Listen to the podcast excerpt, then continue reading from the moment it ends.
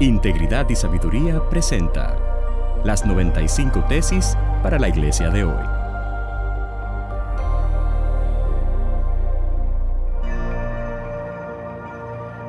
Tesis número 61 para la iglesia latinoamericana de hoy. La mujer que no se sujeta a su marido de manera bíblica peca contra Dios. Nosotros estamos viviendo en medio de una revolución moral que ha sido precedida por una revolución feminista, algo que comenzó en la década de los 60 y que ha ido empeorando en la medida en que el tiempo ha ido pasando. Todo lo que ocurre en la sociedad en medio de la cual una iglesia se encuentra injerta termina infiltrando la iglesia lamentablemente en nuestro continente latinoamericano, lo que es la falta de sujeción de la mujer a su esposo es algo epidémico hasta el punto que muchas iglesias están más bien en manos de la dirección del poder femenino más que en manos de la dirección masculina como Dios lo determinó.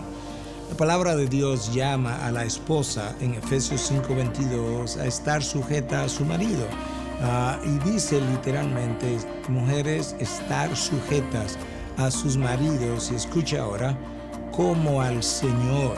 En otras palabras, tu sujeción no es tanto a tu esposo, es más bien al Señor que ha dispuesto de qué manera debiera funcionar el hogar.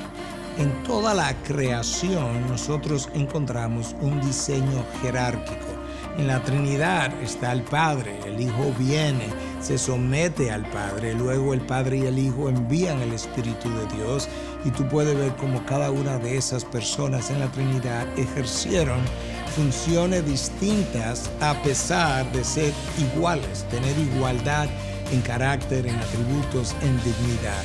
De esa misma manera, la sujeción de la mujer al esposo no implica una inferioridad en su género o en sus funciones, simplemente tiene que ver con la economía del hogar, cómo va a funcionar. Dios llama a los hijos a someterse a sus padres y de esa misma forma Dios llama a los ciudadanos a someterse a sus presidentes y autoridades.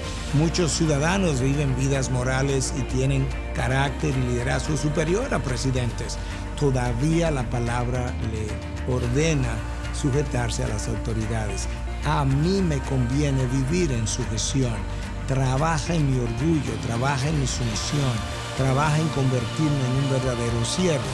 De forma que mi llamado para ti, esposa, para ti, mujer, es que tú puedas ver esto como algo que Dios ha dispuesto, que va a beneficiar tu alma de la misma manera que ya le hablé al esposo en una tesis anterior de que él tiene que ser cabeza del hogar, pero de una forma especial que honra a Dios y que imita a Cristo.